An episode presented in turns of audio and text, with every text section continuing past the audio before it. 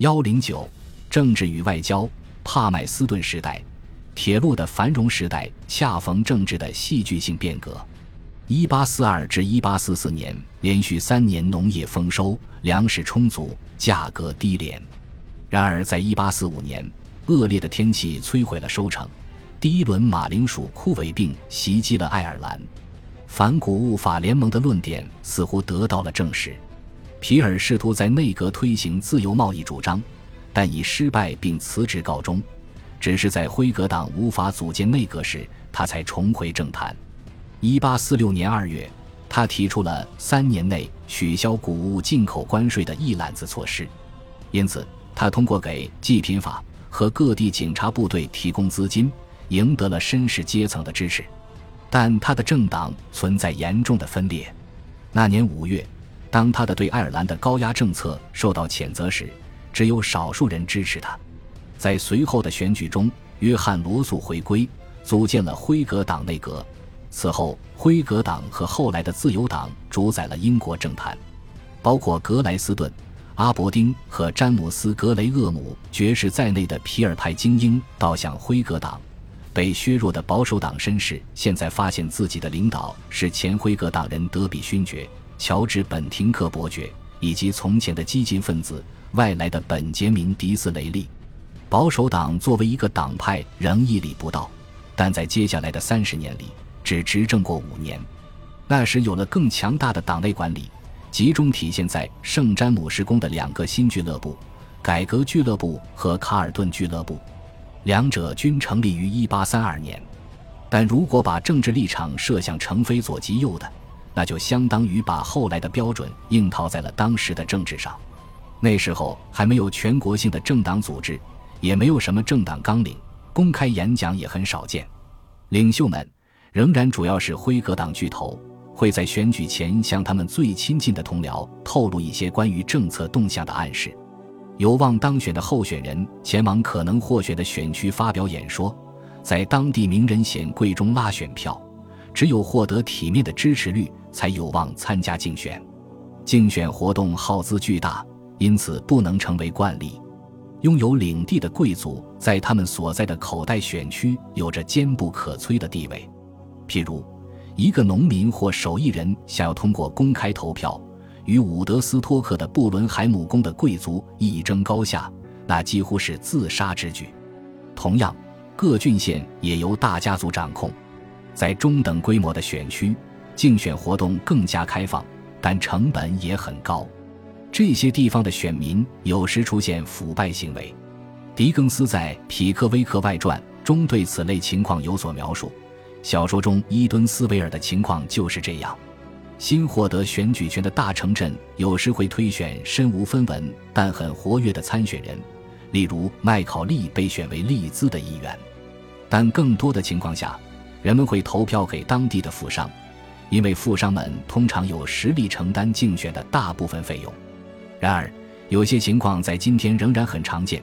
英格兰比较保守，而凯尔特人外缘地区比较激进。虽然1834年惠灵顿的短暂的临时内阁是英国最后一次由公爵担任首相的情况，但是权力仍然被控制在土地贵族手中。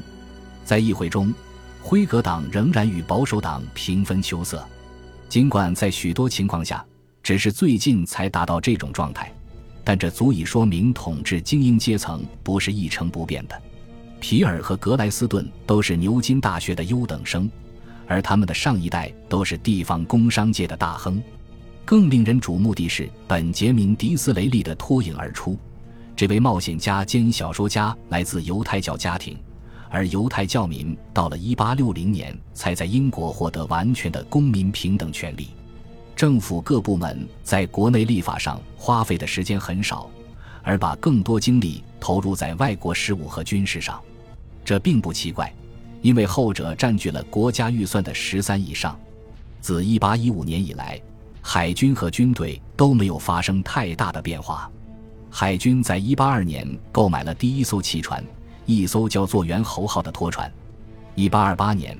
海军又极不情愿地订购了其他几艘汽船，海军部的大臣们觉得汽船的引入是蓄意对至高无上的帝国的致命打击。利用船桨来驱动，意味着要损失舷炮的火力，而风帆战舰可以服役多年。因此，德文波特仍然在1848年推出了全帆三层甲板战舰。而此时，螺旋桨已经成功运用于小型船只，帆船的时代已临近末日。原来长期服役的陆军士兵大约为十三万人，在一八三零年时，其中百分之四十二是爱尔兰人，百分之十四是苏格兰人。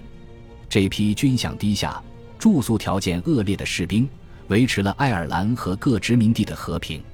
在许多小规模战役中，这支军队在印度和一八三九至一八四二年对中国的鸦片战争中，扩大了英国的贸易和影响力。是为了捍卫自由贸易商人的利益，而不是为了保护没落的特许公司。英国渐渐从欧洲事务中淡出，也反映在他的外交政策上。拿破仑战败后，欧洲大陆保守派领导人，尤其是俄国的沙皇亚历山大一世，试图通过大国的定期会议在欧洲建立合作体系。但即使在1814年，英国外交官也希望通过传统的权力平衡手段来实现安全。即使这意味着要复兴法国作为抗衡俄国的平衡力量，从那时到一八四八年的大部分时间里，英法之间维持着一种默契的协议。但是在一八三零年，这层关系受到了干扰。信奉天主教的比利时脱离了荷兰，看起来似乎可能落入法国的势力范围。不过这一问题很快有了解决方案，比利时保持中立。同时，其新王室与英国保有密切联系，所有这些都以《伦敦条约》为保障。一九一四年八月，德国违反这一条约，终结了长期的和平。英国和法国之间的其他问题不太容易解决，因为这些问题与奥斯曼帝国的逐渐衰落有关。英国希望把奥斯曼帝国作为缓冲，来抵御奥地利和俄国在巴尔干地区的扩张。在这段时期的大部分时间里，占主导地位的人物是帕麦斯顿。一八三零年，四十六岁的他才刚刚开始从事外交事务。他挤进了白厅脏兮兮的外交部，在那里，作为外交部的实权派人物，他一干就是三十年。他是热忱的爱国主义者，但在一定程度上也是一个自由主义者。然而，在一八四七年。欧洲最著名的英国政治家不是帕麦斯顿，而是自由贸易的积极倡导者棉布商科布登。他在欧洲各个首都备受欢迎，各个东道主确信一件事：保守的君主制度行将就木，自由主义时代的黎明即将到来。一八四八年初，马克思和恩格斯代表一小群德意志社会主义者，在伦敦起草了《共产党宣言》。预言，在资本主义最发达国家的工人将领导一场欧洲革命。二月二十四日，巴黎爆发反对国王路易菲利普的起义，随后柏林、维也纳和意大利各省也相继爆发革命。但是英国没有出现这种情况。当宪章派于四月十四日向伦敦发出最后一次大规模请愿时，英国一时出现了恐慌，当局临时征召了一万名特别警员。内政部则买通了各电报社，令其一周内不得为宪章主义者服务。就像率先在欧洲大陆发动起义的是中产阶级志愿大军，英国警察可能比宪章派更加感到不满。但是警察对政府绝对忠诚，革命没有在英国发生。